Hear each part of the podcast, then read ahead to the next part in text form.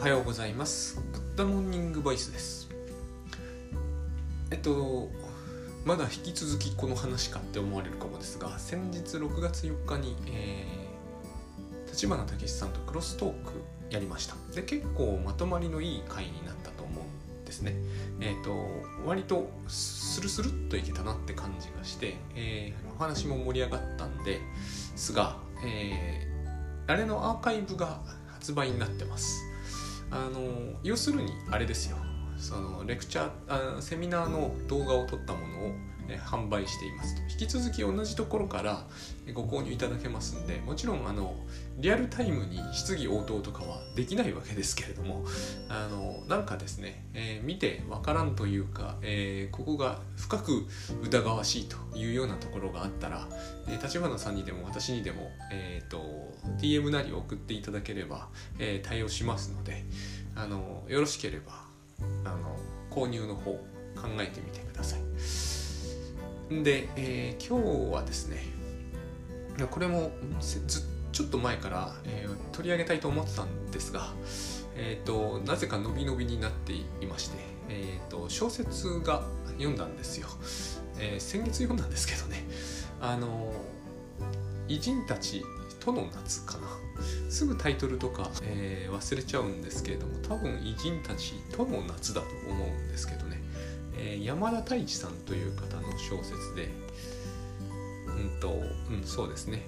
今 Amazon で調べているんで間違いない、えーと、しかも実はプライムビデオにもなってる。まあこれいかにも、えー、ドラマ化しやすそうなものですね。山田太一さんってもともと脚本家か何かでいらして、えーと、作家だけやっていたわけではないのであのそういう感じなんですけれどもこの「偉人たちとの夏」えー、これがですね私が私がじゃないな、えー、土井武雄さんが「甘えの構造」で書いているテーマにまさにこれだっていう小説なんですね。短編なんでもう私のこの話でしかもネタバレを含むんですが聞いてるより読んだ方が早い気もしますがまあえー、喋っちゃいますし今時こうこれも結構昔の小説かなと思うんですよね。中身の感じからして。携帯とか出てこないですからね、えーと、出てきても良さそうな内容なんだけど出てこないので。結構古い小説なんじゃないかと思います。まあ私なんかはえっ、ー、と子供の頃はまさに日本ってこうだったなと思うんで発売年が1991年まさにそんな感じなんですよ、えー、こういう世界だったなっていう、えー、印象でやや懐かしい本当にやや懐かしいなんですね。Windows95 直前です。私が大学に入る直前ですね。あの頃は確かにああだった。なんかね今と何も変わらない風景のように見えて例えば東京ドームとかあったし風景のように見えて今とは全然違うんです。インターネットがないから。でえっと全くなかったわけじゃなくて一部あったような気もするんだけどまだそういうものが一般家庭とかに出回っている時代ではなくどちらかというとあれですねあのテレビ録画があのはえっと流星を誇っていた時期だったような気がします。あとバブルとか言っていた時代かな、えー、そんな感じの時代の話なんですけれどもえっと、主人公も48歳なんですよ。これがいいですよね。何がいいんだって言われると困るんだけど、私49歳で、つまりこの辺の年って、えっと、まあ、この番組でも言う、中年の危機を迎えている頃なんですね。で、それは何でなのかということを、あの、まあ、体が弱るからとか、お医者さんやってる方ならいろんな言い分もあると思うんですけどね。あの、この番組のその趣旨に照らして言うならばあれなんですよ。心の中の親の年齢を超えちゃうせいなんです。例えばあの、まあ、これを内的対象としての母親とかって言うんですけど、まあ、生きているにせよ死んでいるにせよですね。うち母生きてますけどね父も。えっ、ー、と心の中の父母の年齢は、えーと、と70とかじゃないんですよ。これはもう当然で内的対象としての母親などというのは自分が幼児だった頃の母親を言ってるんでまあそこから記憶がえーと、つながってくるからいろんな年齢の母親を含むんですけどまあまあ例えば私で言えばですね、えー、40前なんですよね。この山田太一さんも1991年に48歳であるという主人公を書いたんで多分その辺まさにそうなんですよ。367889といったところなんです。つまり私より年下なんですよ。ここ大事なんですね。親の親のっていうのかな。そのイメージとしての親のつまり心の中の親の年齢を超えてしまうということは、えっと、こっから先の指針がないですよっていう意味にもなるわけですね。えっと、今までは言ってみればその精神分析的に言うところの自立というのは、えー、内的対象としての親に頼れるようになりましたっていう意味なんですよ。あのニードとニーズの話はまさにそうで、えーと、つまり私がうーってなった時にミルクを出してくれるとか、えーと、温度調節してくれるとかそれは実際の母がやってくれたんですけど父かもしれませんけれどもね。周りの人がやってくれたわけですね。これが環境としての母親ですよね。でそのうち自立できるようになるということはこれを自分でやるんですよだから相変わらず自分の中では一人二役やっててうーってなってる自分がいるんだけどそうするとこうそのうーっとなってる自分のために水を飲んでやったりえー、バナナ食べてやって見たり、えー、胃薬飲んでみてやったりするわけですよ。それが全て、えー、理にかなってるかどうかはまた別の問題なんだけどこの自分で自分のケアをちゃんとしてあげるよというふうにして自分で自分に安心感を与えられるのが自立なんですよ。ところでこの、えーと、親役をやってる自分っていうのは、えーとモデルがいるわけです。でそのモデルが多分内的対象という風な名前になってるわけですねでこのモデルの年齢は36から40ぐらいだと言った場合で私の実年齢私今49歳年下になっちゃってるんですよモデルがねここに大きな問題がこの矛盾がですねミドルクライシスというものを多分、えーと、生むんだろうなと。まさにそういうテーマなんですね。この偉人たちとの夏は。あのー途中でまさに内的対象としての父と母がそしてですねこれは小説なんで実に都合のいいことにですね親はもう死んでるんですね。つまり実年齢としての親っていうのはいないんですよ。もうこの仕掛けからしても、えーと、内的対象としての父母が問題だっていうのはまあ見ようによってはですけどはっきりしているわけです。親死んじゃってるということは死んだ年よりも先に親は進んでいかないんですよ。実際。だから私のようにですね内的対象としての父母が例えば30代でも実際の父母はいやちゃんと70代でもいるあるし50代の親も60代の親も知っているというのとは違ってこの偉人たちとの夏の主人公は親は自分が12歳の時でストップしちゃってるわけです。ここであの例のあれです。土井さんの言う甘えられない問題というのが出てきちゃうわけですね。12歳でえー、それ以降親は更新されないわけだから自分の内的対象としての親というものにしっかり頼るよう育つわけですね。ということはすっごく自立心が強いという意味になるわけです。全く、えー、頼るということをしなくなる。全部自分の内的対象に内的対象でっていうべきなんだろうな心の中のお母さんが、えーと機能するようにかっちりやっていくわけですよ。そうすると自分で自分の面倒をはためから見ればですね完璧に見られる少年がやがて中年を迎えるその頃にですね、まあ、冒頭の一文がですね、えー、聞いてくるんだけど、えー、妻子と別れたので、えー、仕事場をあの生活としての家にもしたみたいなことが書いてあるわけです。正確じゃないですけど。妻子と別れたわけですよ。ここら辺にその妻子というものに甘えられない中年男性というものがいるわけです。何しろ、えー、自分が12歳の時に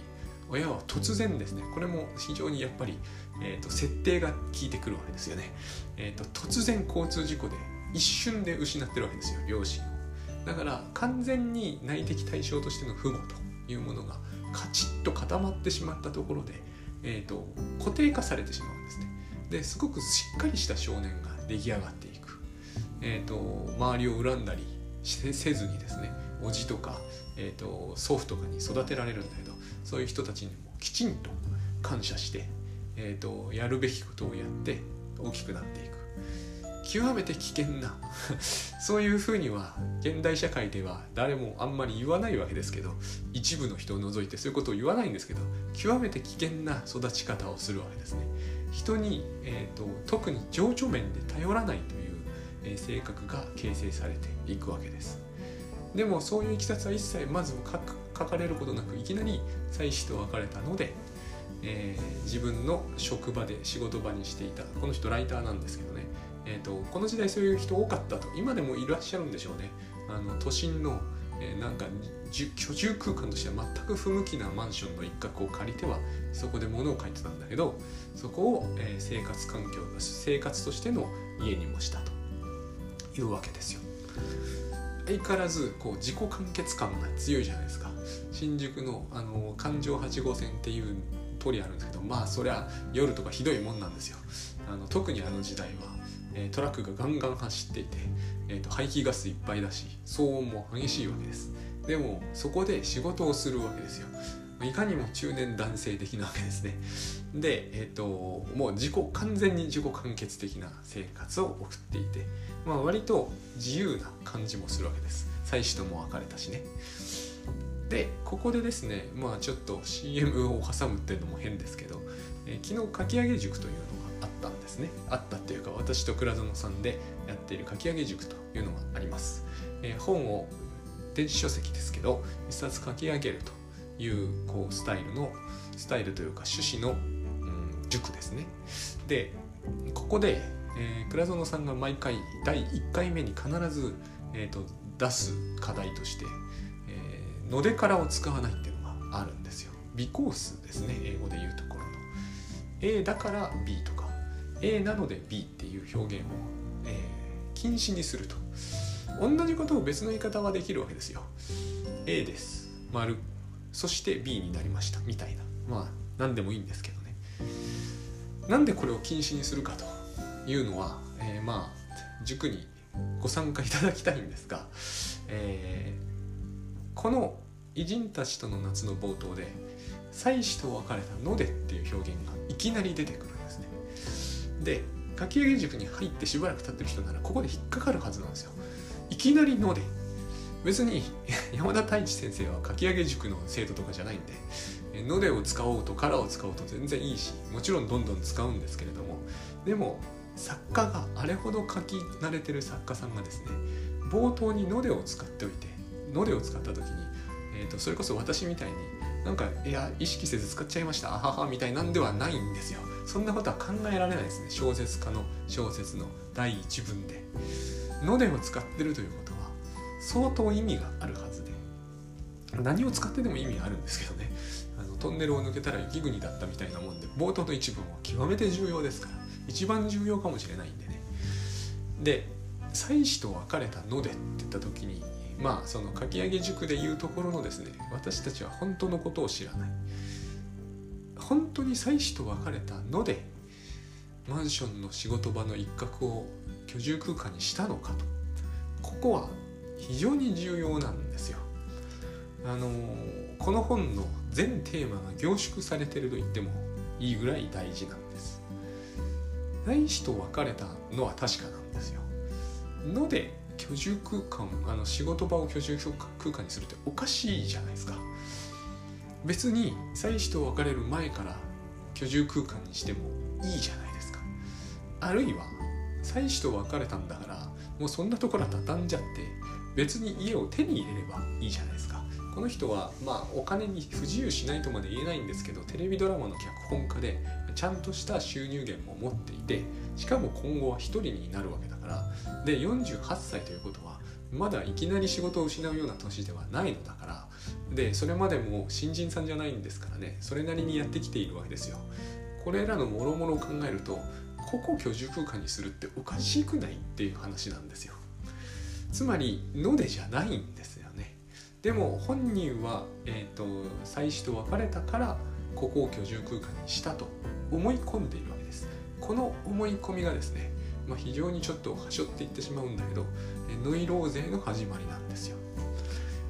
あの甘えられないということが、え、限界地点まで来てるわけですね。12歳の頃にもう甘えを封印したしょうがないですよねご両親失っちゃったんだからで甘えを封印したということは自分で自分に甘える術を完璧に身につけていくわけです自分の心の中の良心というものに、えー、しっかりと、えー、頼ってそれ以外のものには究極的な意味では頼らないようにして生きていく。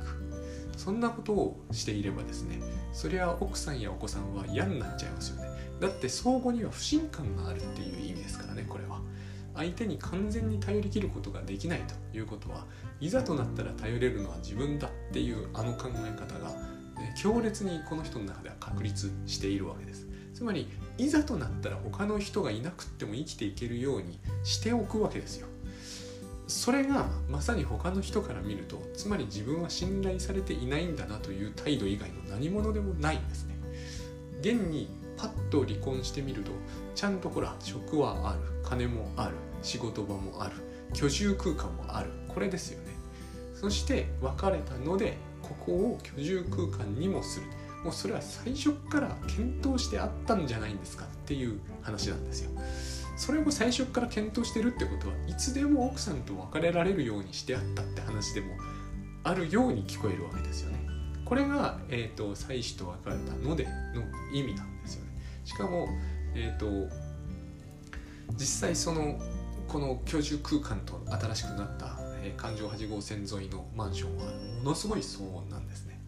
ここから、えー、すぐにですねでも主人公はこのマンションは静かすぎるということに気づくんですよ。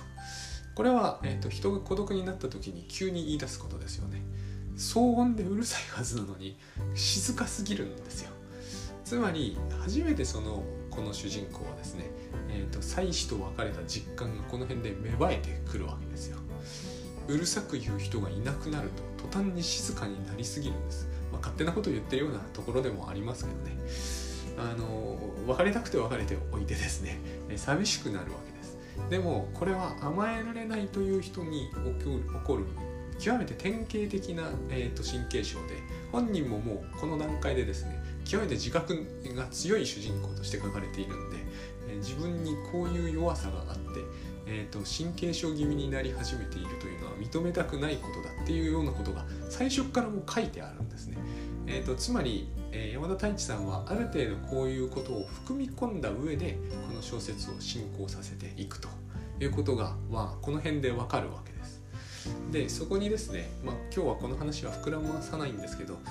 突然女性が、えー、シャンパンを3分の1ぐらい開けたけど飲みきれないとか言って、えー、押しかけてくる。これはあのいわゆる鶴の恩返しですね。融通的な日本的、えー、展開というやつなんですけど。ここでですね、え主人公は非常にむしゃくしゃしているのでこの女性を追い出す追い返しちゃうんですよ。ここが全然融通的でないところ現代的なところですね。えっ、ー、と昔の日本人は女性に押しかけられるともう男性は一方的にそれに、まあ、極端に言うと組み敷かれる格好になり、え素性も知れない相手と、えできちゃうんですよ。つまり意志力が弱いんですねそういう意味では。個人的な意志力ってやつですね。西洋人と違うんでねところが、えーと、現代的なこの人はしかもこの人は自分の確率自己確率が強いので、えーと、こういう素性の知れないやつがしかもその時非常にむしゃくしゃしてるってこともあるんだけど来るというのが嫌でですね気色悪くて追い返しちゃうんですね。つまり融通が成立しないんですねこの場面では。ここが、えーと一つのこうまあ話の軸になっていくんです。まあこの女性と結局できるんですけどね。結局だから押し切られるわけですよ形としては。でそうである一方ですごい孤独だから、えーと、孤独だから当然女性が押しかけてきたら受け入れたくなるじゃないですか。しかも離婚した直後なわけですから。ここで頑張るというのはこの人の性格を非常によく表してもいるわけです。一段と孤独が深くなっていくえーと、ますますこの人が孤立していくっていうことを主人公の原田さんなんですけど原田さんが、ま、ちどんどん孤独になってるということがこの描写からこうあの伝わってくるわけですちなみになんでむしゃくしゃしてたかというとこの前に間宮という男性が現れてきて、えーと、実はその奥さんと、えー、に言い寄ることにしましたっていうわけわかんないことを言ってくるわけですよその間宮っていうのは仕事仲間で実に懇意にしていたまあ、親友人でありかつ仕事の同僚みたいな関係なんですね。こういう人が、えーと、実は前々から奥さんとできたできてたんじゃないかという話を、まあ、よぎりますよね誰でも。つまり孤独なんですよ。えーと、親友兼パートナーみたいな人もそんなことを言ってくるしで奥さんとは別れてる。別れた奥さんと親友兼パートナーみたいなのがくっついていた。みたいな話なんですよ。そこに女性が押しかけてきてそれは追い返すと。もうめちゃくちゃ孤独ですよね。えこれがこの人のミドルクライシスなわけです、えーと、追い込まれていくと言ってもいいと思うんですが要するに自分の、えーと、内的な良心にのみ甘えて生きてきている。もちろんそのその両親はしかも他界していると来ている。もう現実に、えーと、向かうべきエネルギーは全然ないわけですね。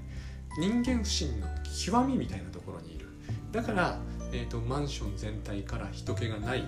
人気がないんですけどそのマンションはもともと上にこうどんなに騒音が鳴ってても音が聞こえなくなっていく現実世界からこう離脱している感じというのが、えーと描写されているわけです。これが冒頭の、え、妻子と別れたので仕事場を、えー、生活空間にもしたという話の、まあえー、中身なんですね。でまあユングとか、えー、精神分析の世界だったら、まあ、完全にここは対抗という問題になってくるはずで、えーと、この人はもうここの方針で自立、えー、大人になっていくという方向性は行き詰まりましたから内的対象としての両親39歳と36歳みたいな35歳かなそう書いてあったんでピタリですよね。ピタリなんですよ。まさに10歳年下の両親に頼ってきたんだけどもうそういうことはできなくなってしまったと。つまりこの路線ではこれ以上は、え、生きていけないとなると人は、えー、子供に戻っていくしかない。これが対抗です。この対抗が急激にえー、50前あたりで発生するのが、まあ、中年の危機。も子供に戻っていっても対応できませんからね。一歩違うと命に関わりますよね。まあとにかく対抗していくと。対抗していくと、えー、人は子供になっていくわけだから非常にいろいろと不思議なことが起きたりあるいは不思議な欲望を持ったりするわけです。この原田という人は、えー、故郷の浅草に行きます。そしてそこで両親そっくりの夫婦というものに出会いますがまあはっきり言ってそれは、えー、両親なんですよ。つまり幻覚なんですね。幻覚を見るというのはこういうことですね。えっ、ー、と自分がずっと心の中にえっ、ー、とまあ何て言うんですかね。確立してきたし抱いてきた両親像をどこかに投げると。現実に投げると。そしてもう現実をそっちで完全に塗り替えてしまうと。幻想になりますね。こうして両親と再会することができるわけです。で本人は両親はもうとっくに死んでるんだからもう自分は病気になってきているんだと。そういう何て言うんですかね自己描写をしながら、えー、でも両親といるととても安らげると甘えられるというわけですよ。こうして、えーとですね、このまあ、この描写が非常に上手でえーと、私はここでですね、えーと、どうすれば自分自身に甘えられるのかみたいな話が出た時にこういう感覚になればできるって言いたいわけですね。あの山田さんもそういうことが伝えたくて、えーと、一つにはこれ書いてると思うんですよ。この状態に、え、主人公を、えー、まあ、孤立させておいてで両親というものに再会する死んでしまった両親と。で死んでしまった両親は年下なのでえーと、なんだかいかにも良心臭く偉そうなんだけれども可愛らしい自分は40過ぎるまでこういう観点で両親を想像したことがなかったというような、えーと、描写が出てくるんですね。この辺が一番やっぱりえ、ー、と何て言うんですかね読ませどころですよねこの小説の、えー、すっかり、えー、死んだ両親に甘えると。で明らかにこれは異常なことだと本人も思ってるんだけどやめられないんですね。これが対抗というものですよね。もうこれ以上、えー、この幻覚だと分かってる両親のところにいてもダメなんだけれどもだからといってこの幻覚を振り切って、えーと、いわゆるあの仕事場兼生活空間になったマンションに帰ったところで、えーと、そこの人生には何もないこういうことになりますよね。だからえ、ー、とまあそこに戻る気にはなれないわけですよ。でも、えーと、ここでこの小説は、まあ、小説なんでよくできているわけですけどそこにはその押しかけてきた女性と女性とできちゃったからそっちの女性がいるわけですよねそのマンションには。まあ、K っていう女性として出てくるんですけれども K さんがいると。だから一応帰っていくんですよ。でここで板挟みがまあ起きるわけです。K はその、えー、不気味な両親のところに行くなと。言って怒るわけです。でもこの主人公は結局その K の言うことを聞かずにたびたび行っちゃうと、まあ、この辺でホラー感が少し出ていてしかもですねあのまあ山田さんはですね、え、これが100%厳格であるという書き方にはしないのでこれが100%厳格でないとするともうこれはホラーですよね。どっちとも取れるように書いているわけです。私はどうしてもやっぱり分析側で見ちゃいますけれどもでも、えーと、あれこれと小道具を出したり話の辻褄を合わせないようにすることで、えーと、これが両親の幻覚ではないかのような読み方ができるようになってるわけです。そうするとこれは霊ですよね。音量ってやつですよね。現にこの主人公はみるみるやつれていくわけですよ。ミルミドルクライシスなわけです、えーと、でみんなに病院行け病院行けと言われる。私も言われたんですけれどもつまりそれをどう考えるかな私の場合は、まあ、心身症なんですけれども全身ジンマシンが止まらなくなっていったんですね。そういう時期があったんです。グッドバイブスを知るちょうどその頃に。これが私の、えー、ミドルクライシスだったんですけど病院行けっていう言われるじゃないですか。で私は病院ちゃんと行ったわけですよ。この主人公とは違って。でも体に異常はありませんというあのありきたりなことを言われるわけですよね。でもその中でですねやっぱりこうすごく親身になってくれる先生とすごく突き放す先生っているんだなっていうのは、えーと、ああいう時にはよく感じますよね。えー、私の話をコンコンと聞いてくれる先生っていうのもちゃんといるんですよ。でも出してくれる薬はなんか、えーと、胃腸のための効きもしない漢方薬みたいなやつで飲んでもちっとも治んないわけですね。むしろ飲むと出てくるぐらいな勢いで治んないわけですよ。この辺もまた面白いなと今から考えると思うんですね。えーと、精神科なんだか内科なんだか分かんないですよね、まあ、今心療内科なんていう言葉もありますけれども話をコンコンと聞いてそうかそうか大変ですねって言ってくれて効きもしない薬を出す。これは何なのかってことですよね。向こうだって効かないってことは多分分かってたんじゃないかという気がします。でこの偉人たちとの夏もまあこれはもっと劇的に主人公どう考えてもこの勢いだと死ぬなというところでそこにちょっといろんなからくりがあるんですけどそれはもうただのネタバレになっちゃいますからこの話では大事じゃないので飛ばしますけれども要は、えーと、この K という女性、えー、に引き止められる形で結局両親とは別れるという形を取るんですね。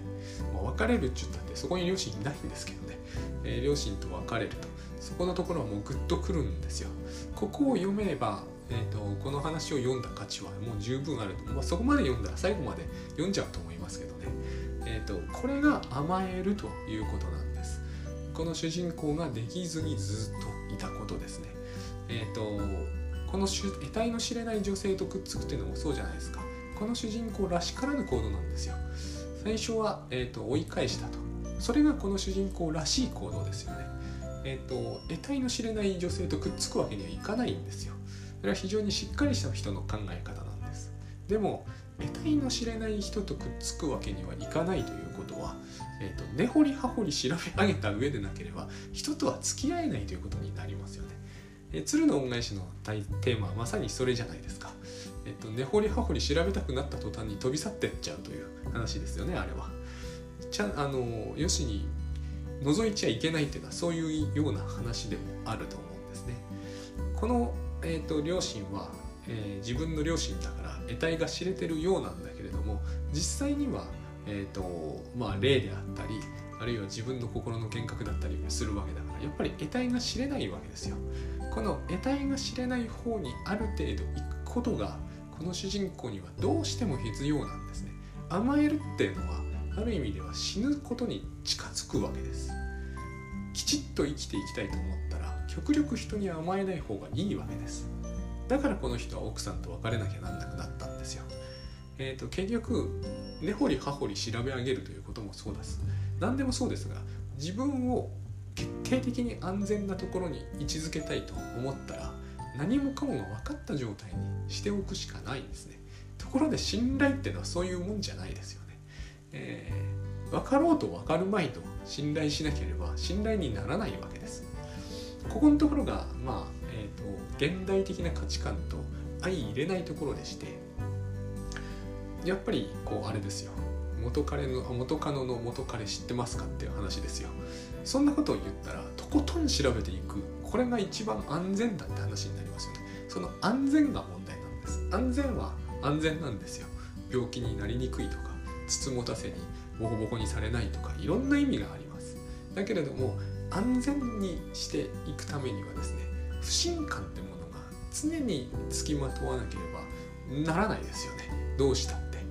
この生き方が行き詰まったから彼は、えーと、環状8号線のところの人気のないところで音が全くしないとかいう事態に陥ってそこから、えーと、引きずり込まれていくわけです。ある意味、えーと、内面の世界ってやつですよね。えー、と千と千尋が行っちゃった世界ですよ。彼女もそうでしたよね。彼女はもっと幼かったしえっ、ー、と甘えん坊さんだったから最初から甘えきってましたけどあれは引っ越し鬱ですよね。これから、えーと転校しますと。忘れないでねみたいな花束あったじゃないですか最初のシーンでだからすっかりあのふてくされているわけだったじゃないですか。甘えられないよっていう、えーと、彼女の苦しみだったわけですよね。それがあの場合は非常に極端にぐっと対抗させられておばあちゃんの世界。しかもおばあちゃんのこう裏側みたいな世界に、えーと、引っ張り込まれるわけです。得体が知れないことこの上なかったですよね。見てない人あれなんですけど「千と千尋の。神隠し」ですよね。神隠しに合うわけです。この主人公原田さんも偉人たちと夏の原田さんも神隠しに合ってるようなもんです。だって死んだ両親に会いに浅草に出かけてるわけですから。でこの時にそのもう一つ大事なのがですね、えー、彼はテレビドラマのライターなんだけどこの脚本が進むんですよ。えー、この話は昨日かき上げ塾ではしなかったし、えーと、するこう方向性に持っていけないんですけれどももう方向性に持っていけないんですよ。うまくはめられないからできないんですけどっていう意味なんですが、あのー、進むんですよ。ものを書くっていうのはそういう時に。何でもいいんですけど物書きじゃなくてもいいんですけどね。つまりえ、ー、と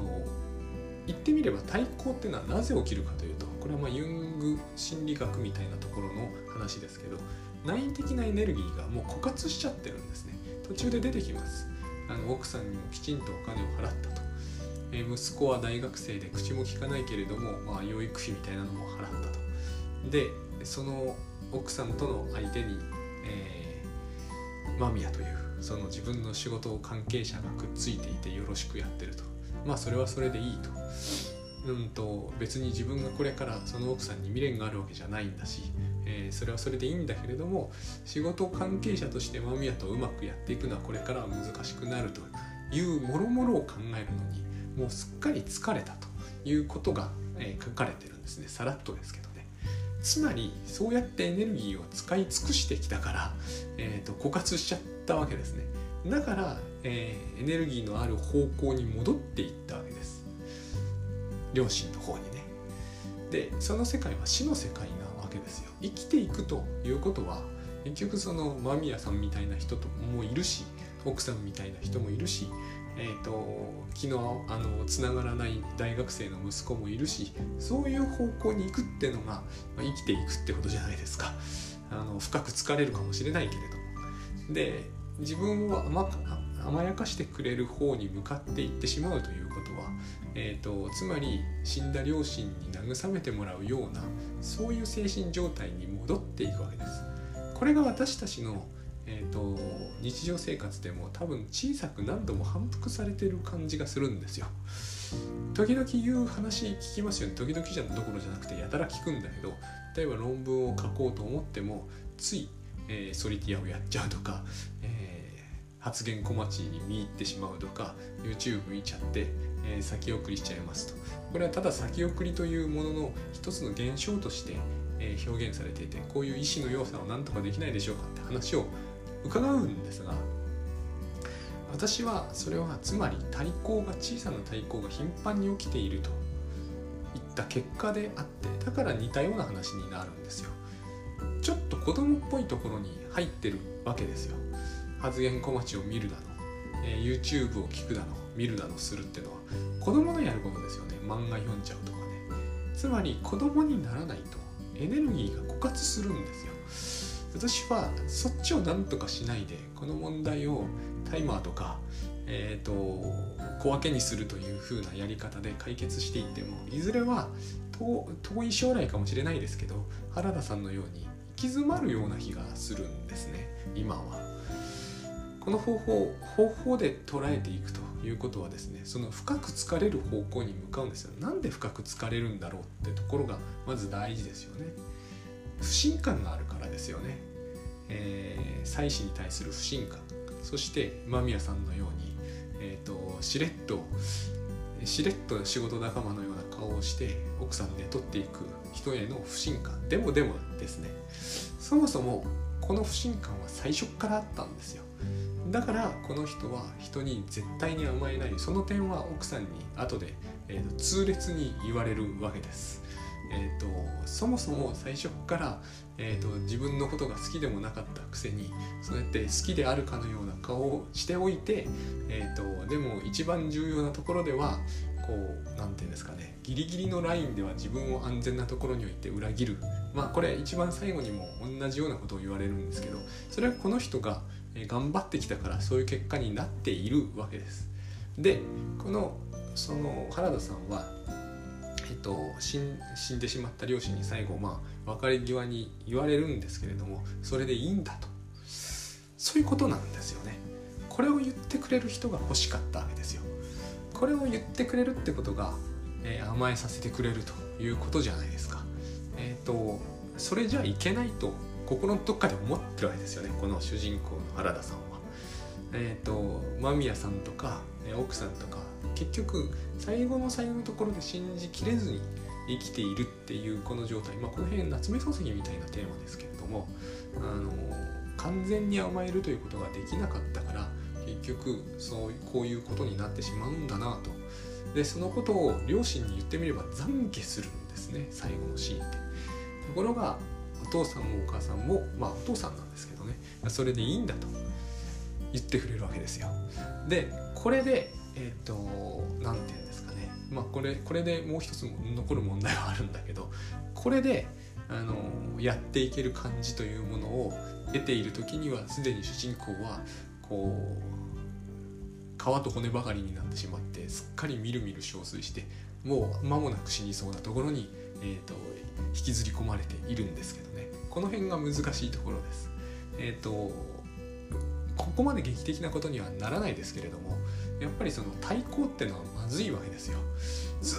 とヤフー見てちゃダメじゃないですか。ここが難しいところなんですけどね。ずっと発言小町見てる。発言小町ってのは私が思うにやっぱこれは両親なんだと思うんですね。両親っていうのは親ですよ。あの良い心の方じゃない。あそこの両親は、えーと、ちょっと両親としては微妙ですけれどもでも叱られるんですよあそこに行くと。この原田さんもそうなんです。子供みたいに叱られるということがとても甘い甘い甘美感があるっていうことを、何度か書いてるんですけどそういうことですよね。子供扱いされたいわけですよ。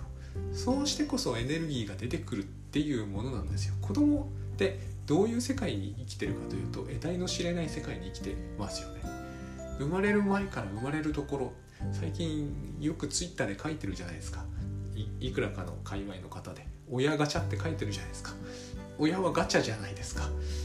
えーと、何もかも分かって素性を調べ上げてこの親は学歴はいいんだろうか。資産はあるんだろうか。子育てはうまいんだろうか。そんなことを調べ上げてから子供は生まれてこれないですよね。えっ、ー、とガチャですよね。ユーズルと全く同じですよね。相手の女の人の素性は知れないんですよ。後ろからやばい男が来るかもしれないんですよ。なのは分かんないですよね。子供にとっても。つまりこの得体の知れない世界に、えーと、やってきても大丈夫だという風な状態でないと私たちは多分やっていけないんだと思うんですね。完全に調べ上げて絶対安全で絶対安心なところでやっていこうとすると多分その環状8号線の人気のないマンションで、えーと、なんだかよくわからない理由でテレビドラマの脚本を、えー、書きたいわけでもないのに書くようなことになってしまう。それでは続かないですよね。だからこの人は結局何度も何度も浅草に行って書いてるとなんか驚異的なペースで書けると。極めて危険なんだけれどもこういう時期が多分人にはあってそれはちょうどその自分の内的なイメージの中の両親の年齢を確かに自分は越しちゃったなという頃に現れると、まあ、そういった小説です。